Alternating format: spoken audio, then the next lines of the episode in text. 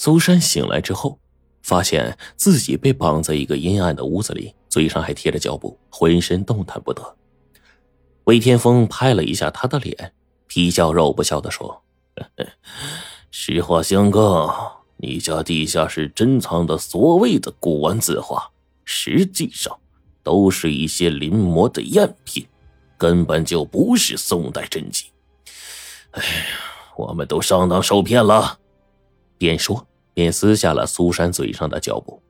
原来冯家传下来的那些古字画，万春早已经临摹过数遍了，包括猴毛图卷在内，都能以假乱真，堪称完美。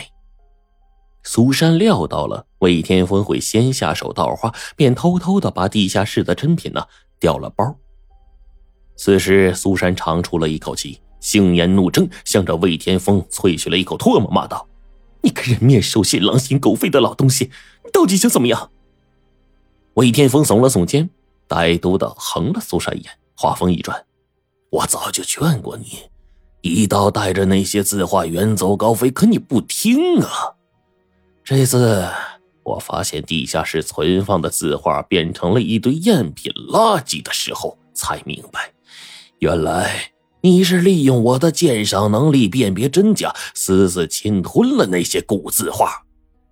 你别再强辩了，不就是想财色双收吗？呸！即使你杀了我，我也不会就范。苏珊已经认清了魏天风的狰狞与凶残，咬牙切齿，横眉怒目。魏天风哼了哼鼻子，在苏珊面前走了一圈。现在，摆在你面前的两条路。一是交出那些古字画，二是去天堂跟万春过日子。苏珊，你想想。说完，又给苏珊重新贴上了封嘴的胶布，锁上门就离开了。再说，万春呢，送给苏珊的那条水晶手链，实则是一个定位跟踪器，无论他在哪里，万春都可以通过卫星定位准确的发现、判断他的位置。并且呢，伴有同步的语音信号传输。魏天峰约着苏珊去老地方茶楼一番密谋，万春听的是清清楚楚，他的推理得到了证实。魏天峰想要财色双收，并且已经有了杀死他的念头。这天，万春果然在地下室里发现了蛛丝马迹，茶几上有细微的白色粉末，他突然意识到了什么。用锡箔纸沾了白色粉末，并带上他的咖啡杯，去了药品开发研究中心，找朋友对那个粉末进行化验。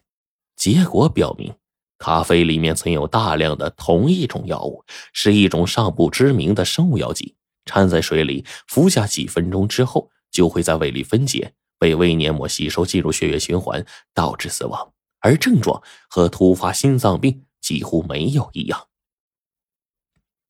晚春就猜到了是魏天风投的毒，但是他不能坐以待毙，要趁机设下圈套，让魏天风不得好死。于是他和母亲商量，将计就计的制造了一起死于突发心脏病的假象。晚春当年在苦练字画的同时，练过憋气术，练出了一身特异的功能，嘴和鼻子并用的神秘呼吸。至于怎么让四肢短时间之内僵硬，小菜一碟。因此啊，很容易就让苏珊呢信服了。魏天风呢也如期的浮出了水面。魏天风这人呢，平时喜欢研究药剂配方，并精通催眠术。苏珊之前请来的长发女催眠师就是他伪装的。那天晚上，苏萌培啊让苏珊从福和镇返回城里别墅，不料这一去就是了无音讯。第二天上午，他的电话仍然处于关机的状态，屋子里面没有留下便条留言，这可急坏了冯梦佩和万春母子。万春利用电脑卫星定位，没能准确的发现苏珊的具体位置，电脑显示的只有一个大致的方位，就是城郊山场附近。万春一整天眼皮总是跳个不停，他担心魏天峰绑架了苏珊。一种不祥之兆袭上了心头，冯梦佩毫不犹豫的报了警，请求警方寻找苏珊。那个山场位于城市的一端，正好和万春家别墅相反。以前呢，他还在书画院呢工作的时候，曾去那里写过生。如今山场早已废弃，那地方因常年的使用雷管炸药劈山取石，死过不少人，因此一直不被开发商看好，至今无人问津，成为了废墟。万春瞒着母亲，带着笔记本电脑直奔城郊山场，他要救出苏珊，将魏天公交给公安机关绳之以法。苏珊被魏天峰啊禁闭在山坡上的一个小石屋里面。为了通风透气，魏天峰抽取塞满了石窗里的一块破砖，一束光线斜穿进了石屋。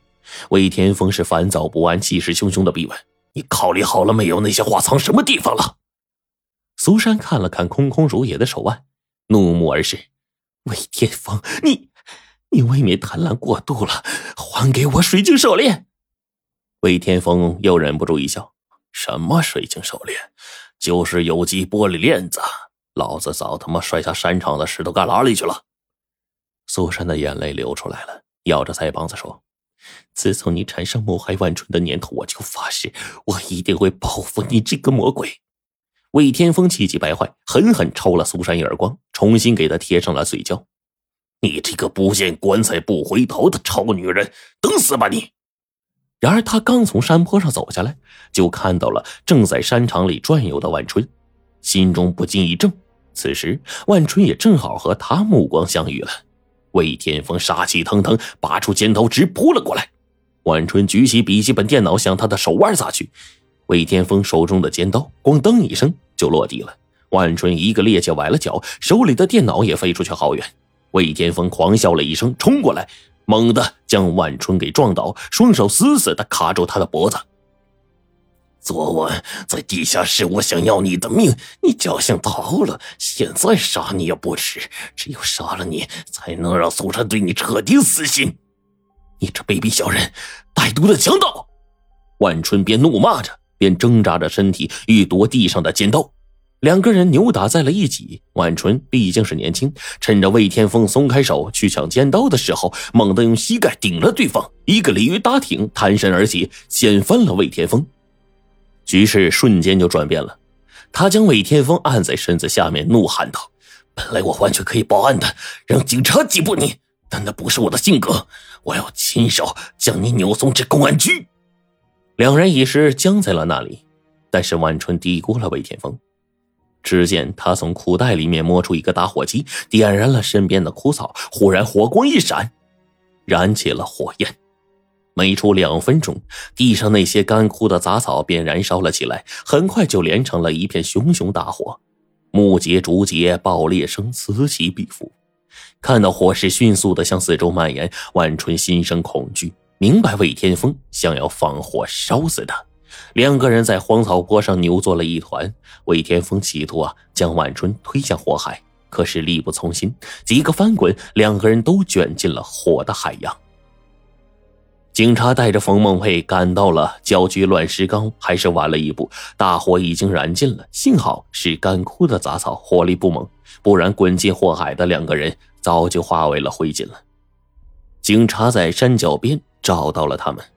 魏天峰已经气绝身亡，万春还有呼吸呢。冯梦佩看到奄奄一息的儿子嚎啕大哭，万春神奇般的睁开眼睛，指着山坡说：“苏珊在上面。”又昏厥了过去。婉春浑身是伤的被送进了医院，经过抢救脱离了生命危险，冯梦佩这才放下了心。苏珊被警察解救之后，去公安局录了口供，直接就赶往医院。看到苏珊安然无恙的出现，冯梦佩显得十分的平静，悠悠的说：“苏珊，你嫁给我儿子，是不是我们家前世和你积下了什么冤孽？”看着躺在床上的万春，苏珊终于说：“对本地历史略有研究的人都知道，符合镇早年有两个人在紫禁城当差，一个是冯中德，一个叫谢胜浩。”而我就是谢生浩的后人，只是因为父亲入赘苏家，我才姓苏。什么？冯梦培顿时瞪大了眼睛，满脸的惊愕，喃喃道：“原来你是为了复仇而嫁。”万春忽然睁开了眼睛，转过头，喘着气说：“我一直以为，魏天凤是因为知道我们家藏古字画才勾引你，看来我的推断有误，是你引狼入室了。尽管万春的声音很细弱，苏珊却是听得很清楚。她俯下了身子，双手抱着万春，轻轻的说：“不，自从魏天风产生杀你的念头，我就悔过自新了，决定摆脱那个恶魔，和你平平安安的过日子。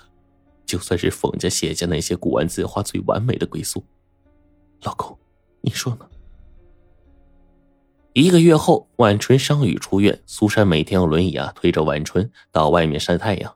婉春问他：“你为什么不带着那些古字画离开我呀？”苏珊说：“经过这场生死游戏，我突然明白，人的生命是短暂的，还是脆弱的，我们都应该珍惜。”晚春告诉苏珊，在母亲的要求下，他从小开始学习书画，大学又报考艺术院校，现在才懂得他的良苦用心。得知了母亲继承了冯家前辈的那些古字画，他就常想，那些无价之宝肯定来历不明。后来呀，他看到了一篇网文提起此事，说当初冯氏家族独占了那笔财产，让他心里越发的不安，逐渐就产生了，将来呀要在适当的时候把国宝捐献给国家的想法。苏珊早已经清理好了那些古字画，不久之后，他就陪着晚春。踏上了开往省城的车，他们呢要向文物管理部门悉数上交那些国宝，结束两家人百年前埋下的怨恨，开始新的生活。